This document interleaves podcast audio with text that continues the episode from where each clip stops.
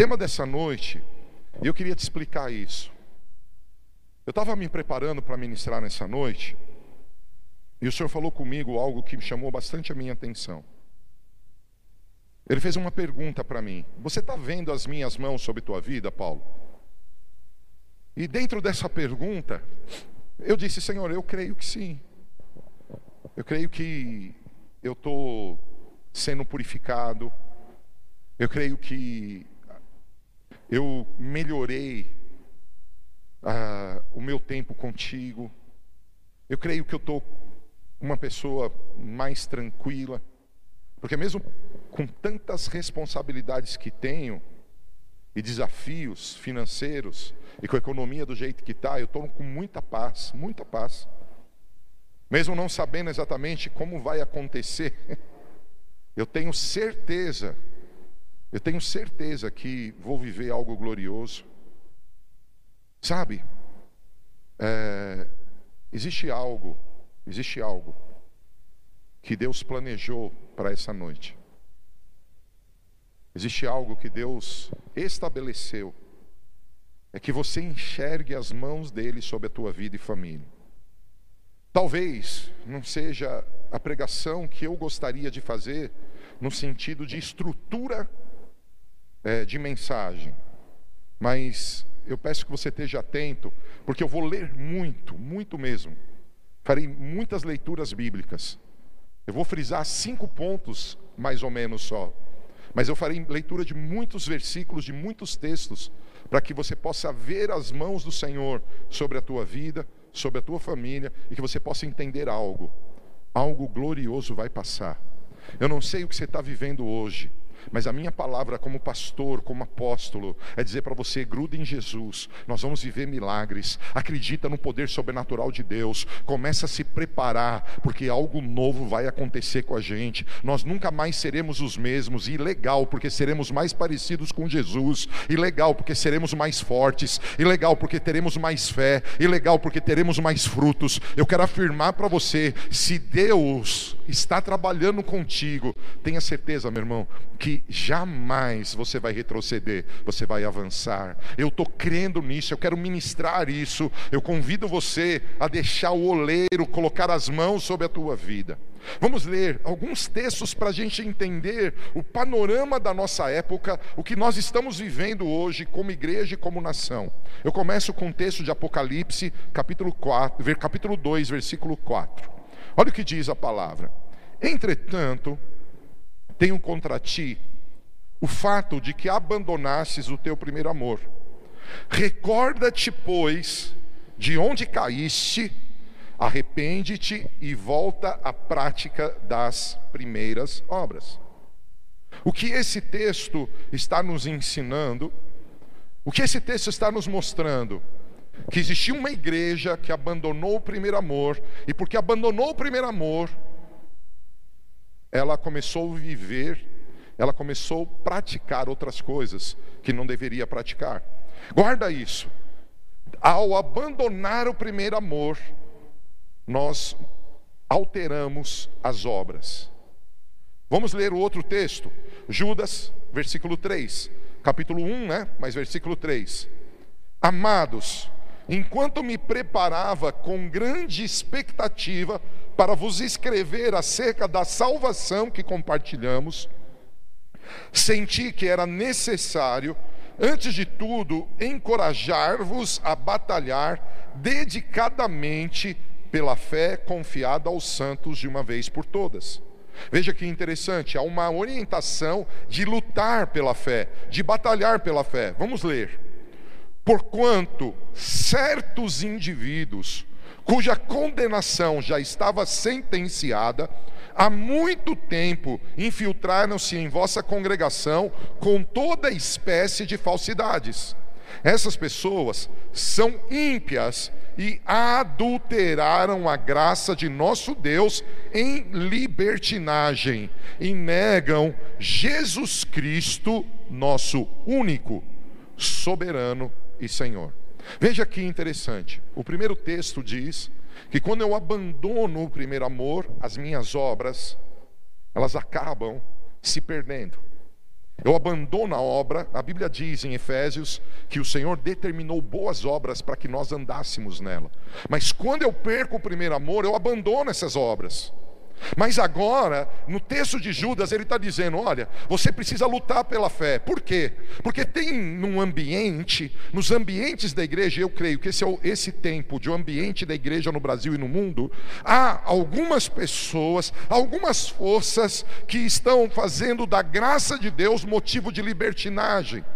Por isso nós temos que batalhar pela fé. Porque se nós não batalharmos pela fé, nós vamos negar o senhorio de Jesus. Você pode repetir comigo assim? Fazia tempo que eu não falava isso, mas você pode aí na tua casa, você que está aqui, repete comigo assim: jamais abandonarei o senhorio de Jesus. Mas sabe que se você perder a fé, você abandona. E aí eu peço a tua atenção e a tua paciência, porque nós vamos ler um texto agora de 2 Pedro muito grande. Mas esse texto é extraordinário para mostrar o ambiente que nós estamos vivendo. Quantas coisas, veja, é possível perder o primeiro amor e deixar de fazer o que eu tenho que fazer. Se eu não luto pela fé que tenho, eu não respeito o senhorio de Jesus. Olha o que diz 2 Pedro capítulo 2. Assim como no passado surgiram falsos profetas entre o povo, da mesma forma haverá entre vós falsos mestres, os quais introduzirão dissimuladamente heresias destruidoras. Irmãos, olha que forte. Até ao cúmulo de negarem o soberano que os resgatou, atraindo sobre si mesmos repentinas, repentina destruição. Muitos seguirão seus falsos ensinos e práticas libertinas, e por causa dessas pessoas haverá difamação contra o caminho da verdade. Movidos por sorte da ganância, tais mestres os explorarão com, as suas, com suas lendas e artimanhas. Todavia, sua condenação, desde há muito tempo, paira sobre eles, e sua destruição já está em processo. Ora, se Deus não poupou os anjos que pecaram, mas os lançou no inferno, aprisionando-os em cadeias abismais tenebrosas, como com o propósito de serem reservados para o juízo, de igual modo, ele não poupou o mundo antigo quando abateu, quando abateu o dilúvio sobre aquele povo ímpio, entretanto, preservou Noé, proclamador da justiça, e mais sete pessoas. Também condenou as cidades de Sodoma e Gomorra, reduzindo-as a cinzas, tornando-as exemplo do que sucederá aos que vivem praticando o mal. E Deus livrou o justo Ló, que vivia oprimido com os procedimento corrupto e libertino daqueles incrédulos. Porque esse justo, pelo que via e ouvia diariamente, quando habitava entre eles, sentia sua alma atormentada por causa das muitas obras iníquas daquelas pessoas. Constatamos, portanto, que o Senhor sabe livrar os piedosos da provação e manter em castigo os ímpios para o dia do juízo. Principalmente os que seguem as vontades imorais da carne e desprezam toda a autoridade constituída atrevidos e arrogantes. Tais pessoas não têm receio nem mesmo de insultar os gloriosos seres celestiais. Todavia, os anjos, embora sendo maiores em força e poder, não pronunciam contra aqueles seres quaisquer acusações difamatórias diante do Senhor. Mas essas pessoas que, à semelhança de animais irracionais, vivem apenas por instinto natural, nascidas para serem caçadas e destruídas, serão corrompidas por sua própria corrupção. Eu ainda tenho que ler mais um pouquinho, mas deixa eu falar um pouquinho com você aqui. Nós estamos lendo uma carta de Pedro que reflete igreja estabelecida, época da graça, uma das épocas mais triunfantes da igreja, essa época, e Pedro está dizendo o seguinte: quem vive inclinado pelas paixões da sua carne, ele vira ele vira, está escrito ali, ó.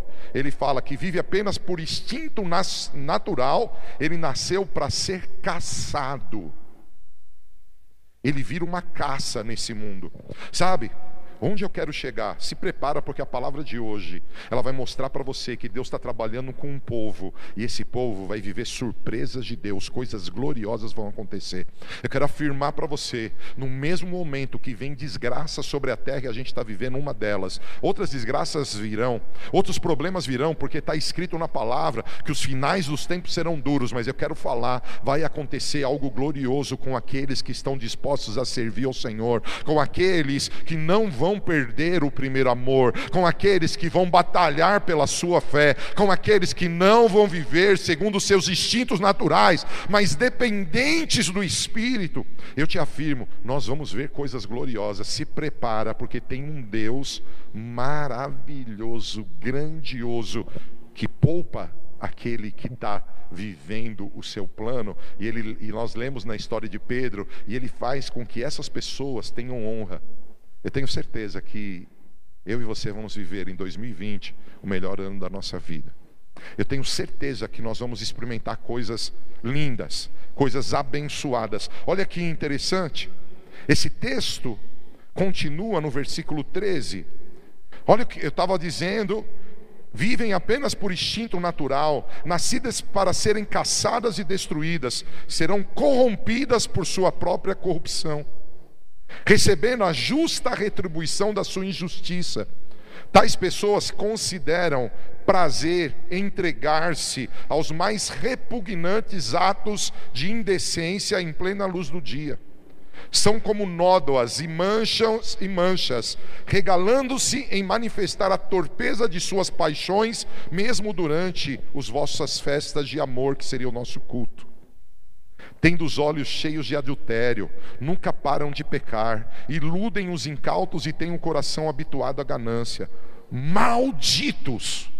Eles se desviaram, abandonando o caminho correto e seguindo o rastro de Balaão, filho de Beor, que se apaixonou pelo salário da injustiça mas em sua transgressão foi repreendido por uma jumenta, um animal mudo que falou com voz humana e refreou a insensatez do profeta. Esses homens são como fontes sem água, névoas levadas por tempestade, para os quais está reservada a absoluta escuridão das trevas. Pois proclamando palavras arrogantes e levianas, tomado pelas paixões sensuais da carne, conseguem seduzir os que estavam quase conseguindo escapar do envolvimento daqueles que jazem no erro prometendo-lhes total liberdade, porém eles próprios são escravos da corrupção, porquanto toda pessoa se torna servo daquele por quem é vencido. Sendo assim, se depois de fugir das corrupções do mundo, mediante o conhecimento do Senhor e Salvador Jesus Cristo, são uma vez mais influenciados e vencidos por elas, seu último estado tornou-se-lhe ainda pior que o primeiro porque lhes teria sido melhor não haver conhecido o caminho da justiça do que depois de conhecê-lo darem as costas ao santo mandamento que lhes havia sido concedido. Dessa maneira, confirma-se neles o que é verdadeiro, o provérbio que diz: o cão volta ao seu vômito, e mais, a porca lavada volta a revolver-se no lamaçal. Você deve estar falando, meu Deus, eu não devia ter ligado esse culto online. Que texto duro, que palavra pesada. Presta atenção. Eu estou mostrando para você o nosso panorama. Eu escrevi assim: em nossos dias, muitos cristãos, além de perderem o primeiro amor, acabaram abandonando a fé. É como você está caminhando numa rua e a carteira cai. Muitos cristãos, hoje, hoje, estão se prendendo à tristeza, a programas, a, a situações, estão abandonando a fé, abandonando o primeiro amor, e pior, escutando a sua carne falar alto. Hoje, muitas pessoas, ao invés de aproveitarem a quarentena para crescerem diante de Deus, porque daqui a pouco nós vamos crescer diante dos homens, elas estão esfriando na fé. Graças a Deus você está aqui conectado. Eu quero tentar mostrar para você algo.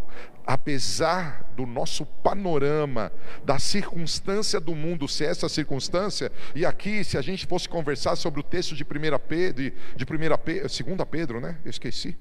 2 Pedro, se a gente fosse conversar sobre o texto 2 Pedro, irmãos, nós poderíamos citar fatos e mais fatos e mais fatos e mais fatos que mostram como a nossa sociedade está vivendo essa verdade. Mas veja, olha que interessante o que Lucas relata para a gente em Atos capítulo 3. Arrependei-vos, portanto, e convertei-vos, para que assim sejam apagados os vossos pecados, de modo que da presença do Senhor venham tempos de refrigério. Eu vou declarar isso aqui quando eu estava preparando essa ministração para conversar com você, nós vamos ler muitos textos, eu vou falar menos do que ler. Mas quando nós, quando eu estava preparando, o Senhor me disse: avisa a igreja. Grita para a igreja. Eu vou trabalhar nessa crise e eu vou trazer refrigério. Fala para a igreja, ainda que o mundo bombe a sua carnalidade, ainda que as pessoas gritem contra a igreja, eu amo o meu povo, e em, no poder do meu filho, eu trarei tempos de refrigério. Eu estou aqui como um profeta para dizer: essa crise não é maior que o meu Deus. Eu estou aqui como um profeta para dizer: o pecado que eu e você cometemos, o pecado que a nação cometeu, não é maior que o nosso Deus. Está escrito: nem a morte, nem a vida, nem principado, nem potestade, nem nada nos separa do amor de Deus que é em Cristo. Deus ama você e Ele quer trazer algo novo para você. Ele quer trabalhar com você. Você está comigo? Esse texto diz: arrependei-vos, convertei-vos, para que sejam apagados os vossos pecados, de modo que da presença do Senhor venham tempos de refrigério, e Ele envia o Cristo, que já foi previamente designado, Jesus. Olha o que está escrito: é necessário que Jesus permaneça no céu, até que chegue o tempo em que Deus restaurará todas as coisas, conforme já decretou há muito tempo por intermédio dos seus santos profetas. Nesses dias, Deus está restaurando coisas em mim e em você. O Deus, Ele é especialista, como diz no livro de Neemias. Ele transforma maldição em bênção. O Deus que eu e você amamos e servimos, Ele faz, Ele faz que da alegria dele brote força em nós. O Deus que eu e você servimos, Ele é capaz de usar um Covid-19, Ele é capaz de usar dias de negócio fechado para fazer com que eu e você possamos ir para um novo nível. Não creio que era plano dele isso, não creio que ele planejou, esse povo vai sofrer mesmo, eu vou trazer esse castigo, não creio nisso. E hoje de manhã eu expliquei, depois você assiste e você vai perceber o que eu estou explicando. Mas sabe o que eu creio? Já que eu e você, as nossas cidades, as nossas nações, pelos nossos pecados, atraímos essa praga, Deus vai usar dessa praga para restaurar coisas na tua vida e na minha vida, para a gente viver uma época gloriosa. Se você crê, diz amém. O que eu estou pregando hoje? Talvez o panorama, as circunstâncias estejam terríveis.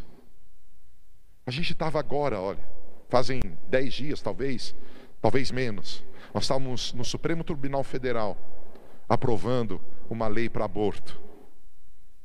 Como alguém entra na justiça para poder matar um bebê? Eu quero autorização para matar o bebê. Graças a Deus, o Supremo não autorizou. Mas veja, dentro da nossa nação, dentro da nossa nação, você imagina em outras nações quantas bar barbáries estão acontecendo, quantas coisas terríveis estão passando. Nós escutamos notícias de mães que matam o seu neném, nós escutamos notícias de homens que abusam das suas sobrinhas. Nós escutamos notícias de pessoas. Olha, teve um moço no Rio de Janeiro, um jovem. A gente precisa ver o resultado disso, mas que o governo do Rio de Janeiro, antes da crise, estava quebrado. Você deve lembrar tudo o que aconteceu nos governos passados no Rio. Eles quebraram. Ele conseguiu enganar a equipe do Itzel e ele vendeu não sei quantos milhões em respiradores, respiradores e não entregou. Um jovenzinho de 19 anos passou para trás um governo contra a maldade, numa época de crise, onde as pessoas precisam, não tem recurso, alguém vai lá lucrar com isso. Eu não sei se você está me entendendo. As pessoas são malvadas, há muita malignidade, há muita coisa terrível acontecendo. Mas sabe o que eu estou dizendo? Nesse tempo de maldade, nesse tempo de crise, tem um Deus trabalhando para restaurar todas as coisas. Tem um Deus planejando coisas gloriosas. Tem um trabalhar de Deus.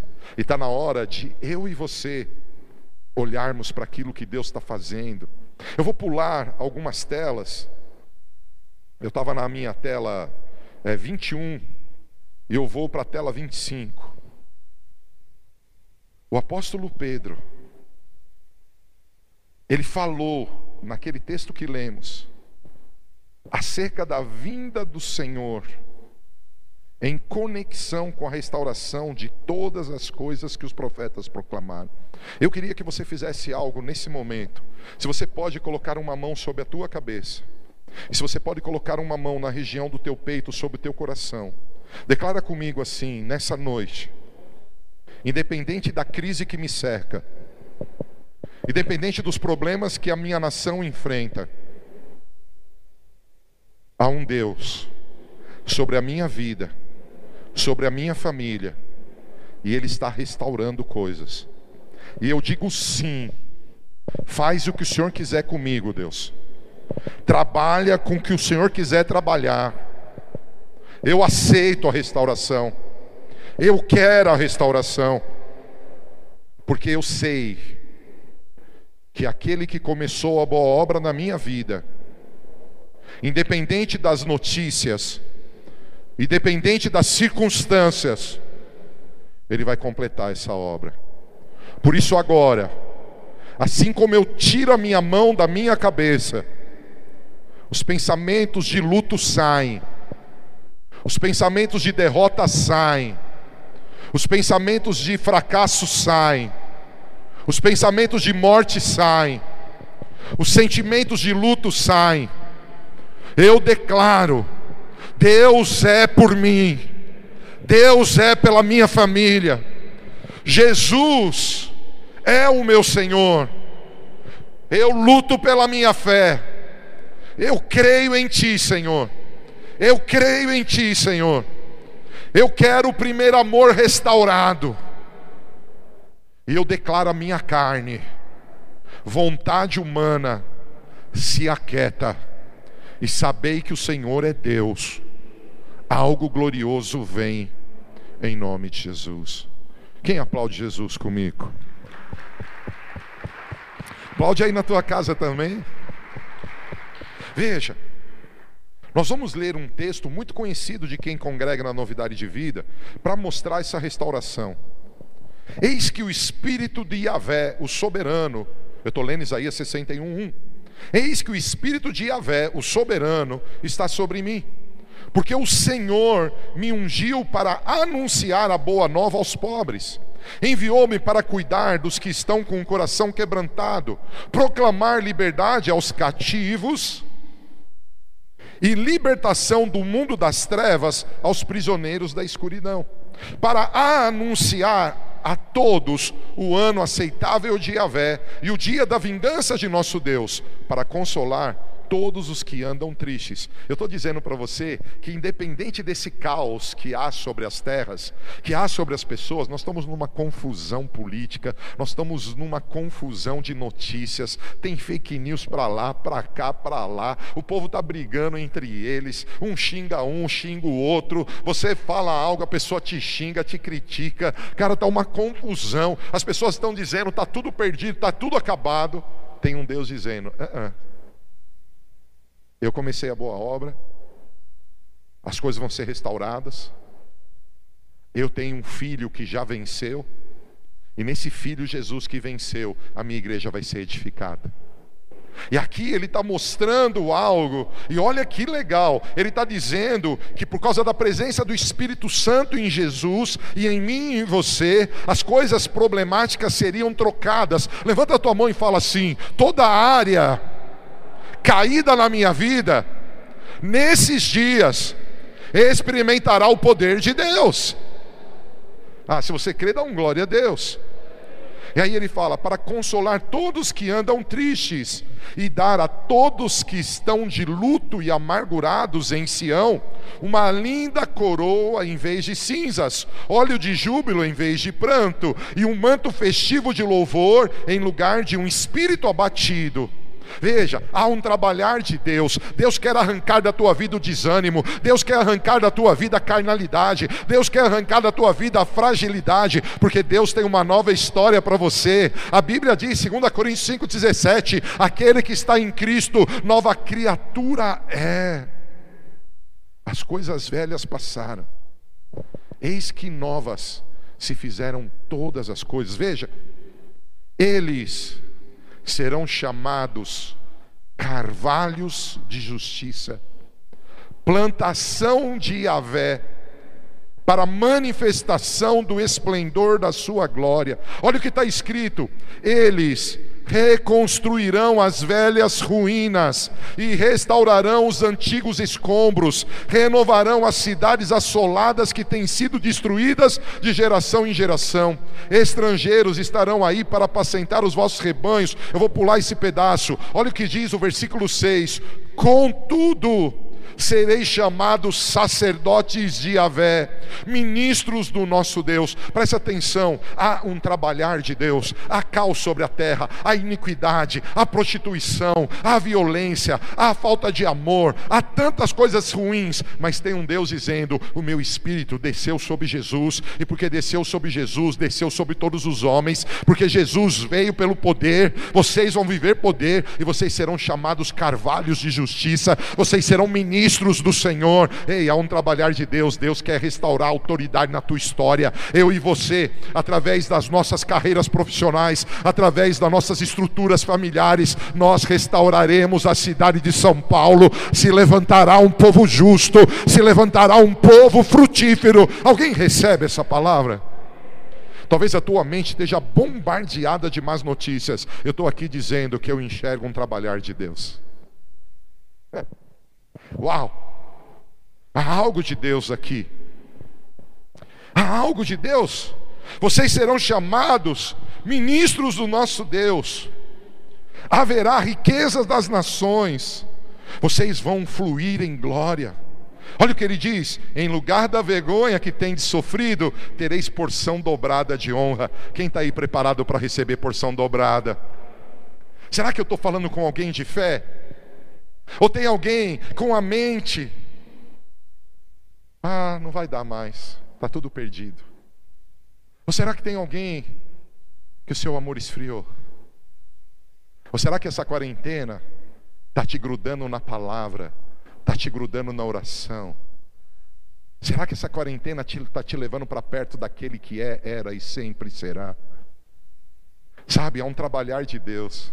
Você pode seguir o caminho das más notícias. Você pode ficar por horas assistindo séries, filmes. Ou você pode agarrar o movimento de restauração do Senhor e você pode começar a anunciar para os teus dias, para o dia de hoje. Eu tenho certeza que no lugar da minha vergonha vem dupla porção. Eu tenho certeza que em vez de humilhação, eu vou bradar de júbilo em nossa herança. Eu posso te contar testemunho. A, a gente estava ainda com os cultos abertos. Eu fui receber meu filho que estava chegando da Itália por causa do coronavírus, ele mora lá, mas nós trouxemos ele de volta. E a hora que a gente estava num restaurante comendo, quando eu peguei meu carro, bateram no meu carro. Puxa, o meu carro tão bonito, tão bem cuidado, estragaram o meu carro. Essa semana eu arrumei meu carro. Para que você entenda como Deus trabalha, não fui eu que paguei o conserto. Uma pessoa movida por Deus sentiu de me abençoar e ele pagou o conserto, porque Deus faz milagres. Será que tem alguém aqui? Eu não tenho, eu tenho uma testa grande, mas ela não tem uma estrela dizendo que eu sou especial. Sabe o que me faz especial? O sangue da aliança eterna derramado na cruz. E ele foi derramado por mim e por você. Se Deus faz milagres na minha vida, Ele faz milagres na tua vida. Se Deus está restaurando a minha vida, Ele está restaurando a tua vida. Há algo glorioso passando. Você está comigo? Há algo glorioso acontecendo. Você está comigo? Joga essa ira para fora. Joga essa murmuração para fora. Joga essa tristeza para fora. Joga esse luto para fora. O Espírito do Senhor Deus está sobre nós. Se levanta para o novo, porque Deus está fazendo coisas gloriosas gloriosas. Eu não sei. Eu não sei como você está recebendo, mas eu te afirmo, algo lindo vai acontecer. Ele diz: em lugar da vergonha que tens sofrido, tereis dupla, tereis porção dobrada de honra. Em vez de humilhação, bradareis de júbilo em vossa esperança, porquanto recebereis porção dupla em sua terra e terás alegria eterna. Eu declaro a alegria do Senhor sobre a tua casa. Eu declaro a alegria do Senhor sobre a tua família. Olha o que diz o texto. Com efeito, eu, o Senhor, Yahvé, que amo o direito e detesto a desonestidade, o roubo e toda a malignidade, lhe darei fielmente a sua recompensa e estabelecerei com eles uma aliança por toda a eternidade. Hoje nós vamos celebrar a Santa Ceia, celebrando esta aliança eterna. Há uma aliança com Deus. Aquele que começou a boa obra vai completar. Eu vou falar essa frase muito. Acorda do teu sono, acorda do teu desânimo, cresce na tua fé, cresce na tua unção. Deus está fazendo algo sobre a terra. Não importa o caos, não importa a má notícia, Deus é maior que isso. Nós viveremos veremos milagres. Diz até que a sua posteridade será conhecida entre as nações e a sua descendência no meio dos povos. Todos aqueles que o virem reconhecerão que eles são um povo abençoado por Yahvé. Eu quero declarar que você verá a bênção de Deus na tua vida. Eu vou pular, vou pular mais um pouquinho. Eu vou pular por causa do tempo, porque hoje temos ceia e tanta coisa. Depois você lê o texto. Veja, por que eu estou lendo Isaías capítulo 61? Porque estou, eu fui para a tela 36, porque eu estou lendo Isaías? Porque Isaías profetizou, ele profetizou acerca da porção dobrada do Espírito Santo sobre o povo de Deus para restaurar e reparar as desolações de muitas gerações. Eu preciso que você faça algo. Se você pode aí na tua casa ficar em pé comigo aqui, se você pode ficar em pé comigo, por favor.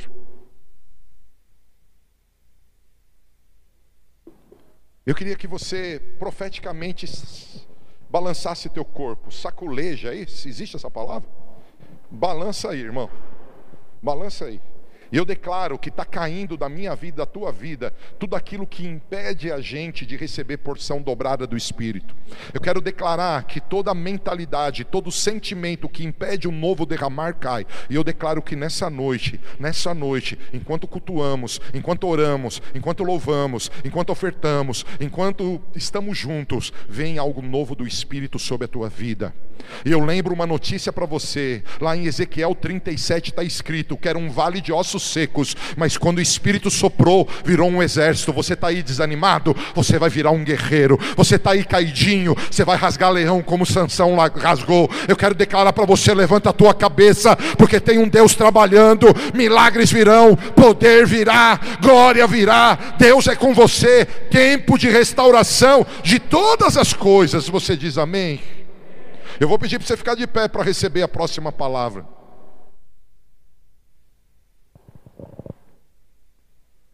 Malaquias 3.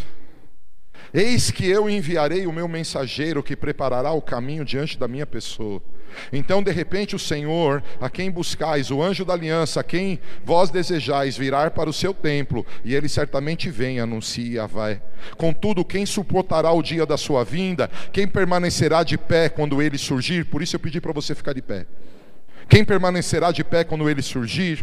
Pois ele será como fogo de ourives e como sabão de lavandeiros. Ele se assentará como refinador e purificador da prata. Purificará os filhos de Levi e os refinará com ouro e prata. Assim passarão a apresentar perante Yahvé ofertas com justiça. Então as ofertas de Judá e Jerusalém serão agradáveis ao Senhor, como nos dias passados, como nos primeiros anos. Eis que virei a vós outros trazendo juízo. Muitos em breve haverei de testemunhar contra os feiticeiros, contra os adúlteros, contra os que mentem e juram falsamente, contra todos quantos exploram os trabalhadores em seus salários, que oprimem os órfãos e as viúvas e privam os estrangeiros dos seus direitos, demonstrando total falta de temor e respeito à minha pessoa. Proclama o Senhor dos Exércitos. Irmão, levanta a tua mão, eu quero declarar que aí na tua casa, aqui nesse templo, na minha vida e na tua vida, vem fogo de Deus. Sabe por quê? Porque Deus está restaurando e Ele vai queimar da minha e da tua vida as impurezas que nos fazem andar cabisbaixos de luto. Chega de luto! Chega de luto! Se ficarmos mais três meses de quarentena, não é o que eu quero. Para mim tem que trabalhar amanhã já. Eu sou contra a quarentena, mesmo sabendo do perigo do Covid. Por quê? Porque eu entendo que se há liberação para ter culto com 30%, há liberação para comércio com 30%. E enquanto eu não abrir o comércio, eu não abro o culto mesmo com decreto. Porque eu não acho justo um membro dessa casa, dono de uma empresa, um trabalhador dessa casa, não poder trabalhar, mas ele pode vir para o culto, porque a igreja é forte politicamente. Eu rejeito isso, mas eu quero declarar, amado, eu não vim aqui pregar sobre a política, eu vim dizer sobre um trabalhar de Deus. O mundo está um caos, o mundo está ruim, mas Deus está santificando uma noiva, e essa noiva sairá da quarentena gloriosa. E eu declaro: esse fogo toca a tua vida, esse fogo toca a tua vida, solta as tuas frescuras, solta o teu orgulho, solta a tua vaidade, solta o teu pecado, solta, recebe fogo de Deus. Eu recebo, receba aí. Você que é briguento, você que é cheio de ser crítico, murmurador, ser livre, porque Deus está levantando uma noiva nova. Eu vou ler o texto de Tiago. Lá em Tiago está escrito, Tiago capítulo 5, versículo 7 a 8. Portanto, meus irmãos, Sede pacientes até a vinda do Senhor. Preste atenção. Nós precisamos de paciência, gente. Jesus está voltando. Diz comigo, Maranata vem. Diz comigo, Espírito e a noiva dizem: Vem. Portanto, meus irmãos, sede pacientes até a vinda do Senhor. Observai como o lavrador aguarda o precioso fruto da terra esperando com paciência até que receba as primeiras chuvas de outono e as que encerram a primavera. Sede vós igualmente perseverantes, fortalecei o vosso coração, porquanto a vinda do Senhor está próxima. Irmãos, eu tenho uma boa notícia. Talvez você não conheça a história de Israel, quando fala da chuva serôdia e chuva temporã. Eu vou trazer uma explicação muito simples mas que vai trazer entendimento. A primeira a chuva serôdia, as primeiras chuvas, chuva temporã, as últimas chuvas. Para quem trabalhava em Israel com agricultura, eles tinham as chuvas que preparavam a terra para plantar a semente. E eles tinham as chuvas que preparavam os frutos para a colheita. Eu quero declarar: tudo pode estar complicado ao teu redor, mas tem um Deus restaurando para que você não perca a fé, lute pela tua fé. Para que você não perca o teu primeiro amor, lute pelo teu primeiro amor. Para que você não dê vazão à tua carne. Esse Deus, Ele está fazendo algo glorioso. Ele está levantando você como carvalho de justiça, ministro do nosso Deus. Mas mais que isso, Ele está vindo como fogo de ourives e sabão de lavandeiros nesses dias, te purificando. E Ele está dizendo para você hoje: se prepara, porque eu vou juntar primeira chuva e as últimas chuvas. E você vai plantar e colher automaticamente. Aquilo que tinha um tempo, da primeira para a última, vai ser naquele dia. Eu vou juntar as duas chuvas. Eu estou dizendo: vem sobre a tua casa um novo derramar do Espírito Santo. E você não vai saber como, nem como começou, nem como aconteceu, mas você vai ver os frutos ali, porque Deus, o grande Deus, te ama, porque Deus, o grande Deus, não te abandona, porque Deus, o grande Deus, tem algo para você. Eu sinto. E sentir é diferente de discernir. Eu sinto que você precisa levantar a tua mão e gritar. Grite, eu quero, Deus. Vai chover na minha casa. Senhor, traz as chuvas. Eu estava ouvindo Danilo Monteiro, um salmista. Eu esqueci o país, ele mora nos Estados Unidos, esqueci o país que ele nasceu. E Danilo Monteiro fala assim: Jesus está passando sobre a terra. Convide ele para ficar na tua casa. Convide ele para tomar os problemas que são pesados para você. Tenha o mesmo sentimento e a fé que aquele cego teve, que quando viu Jesus passar, ele não se importou com nada e ninguém, ele simplesmente convidou Jesus, filho de Davi, chame Jesus. Vem água ser e chuvarada, vem avivamento sobre a igreja, vem um novo derramar sobre nós. Igreja, novidade de vida, é a nossa hora. Recebe do Espírito, recebe do Espírito, recebe do Espírito. Eu sei que Ele está aqui, eu sei que Ele está entre nós. O Senhor derrama do seu Espírito Vinha novidade de vida, daremos os nossos frutos. Vinha novidade de vida, daremos os nossos frutos. Eu posso dizer para alguns que estão aqui, pastor Aguinaldo, pastor Andréia, Sérgio, Sandro, Washington, Josa, cada um dos discípulos, pessoas lindas que estão aqui, vocês suas casas darão frutos, vocês suas casas viverão milagres. Eu declaro sobre esse ministério de louvor, eu declaro sobre os intercessores, os irmãos e irmãs que trabalham no bastidor, vem avivamento, vem derramar de Deus. Deus não nos abandonou, igreja. Oh! Por isso, completo dizendo, maridos, Efésios 5, 25: Cada um de vós amai a vossa esposa, assim como Cristo amou a igreja e sacrificou-se por ela, a fim de santificá-la, tendo-a purificado com o lavar da água por meio da palavra, para apresentá-la a si mesmo como igreja gloriosa, sem mancha, nem ruga ou qualquer outra imperfeição, mas santa e inculpável. Gente, está na Bíblia. Cristo purifica a igreja por meio da palavra. Nós estamos de quarentena. Nós pedimos, eu tenho certeza, que alguns que estão me ouvindo, quando começou esse culto, estavam com um nível de fé baixo, um nível de amor baixo. E quando o nosso nível de fé e amor baixa, a nossa carne cresce. E quando a nossa carne fala, nós esquecemos que tem um Deus que reina. Não importa se o nome dele é Golias e ele tem três metros e alguma coisa. Não importa se o meu pai esquece que eu sou filho, porque quando Jessé chamou os filhos para Samuel ungir, ele não chamou Davi, ele esqueceu. Não importa que o gigante te despreza. Quando Deus está com você, o gigante cai. Deus está trabalhando porque Deus está com a igreja. E Deus está dizendo: igreja, volta para a palavra. Igreja, volta a ser santa. Igreja, tira a ruga, tira a mácula. É tua responsabilidade. Eu, me, eu sou a tua santificação. Podemos estar certos de que o Senhor Jesus Cristo terá uma igreja com o poder e a pureza da igreja do Novo Testamento. Eu quero convidar você mais uma vez a ficar em pé comigo.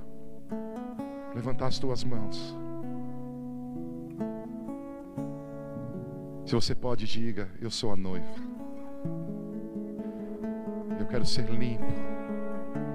Nessa noite, eu quero ser limpo de tudo que abafa a minha fé, de tudo que esfria meu amor, de tudo que me faz ser carnal, porque eu sei que o Rei está voltando. Eu sei que Ele tem para minha vida fogo. Eu sei que Ele tem santidade. E eu tomo a palavra, eu tomo o Espírito para ser a igreja gloriosa. Eu rejeito a sujeira. Eu quero ser a imagem do Senhor. Restaura nossa aliança, Senhor. Restaura nossa aliança. Restaura nossa aliança, Senhor. Restaura nossa aliança. Me perdoa dos meus pecados. Perdoa a igreja dos seus erros, das suas murmurações, dos seus achismos dos seus comportamentos indevidos, da sua sensualidade, jogada para um lado pecaminoso. nos perdoa das nossas prostituições e nos levanta em poder.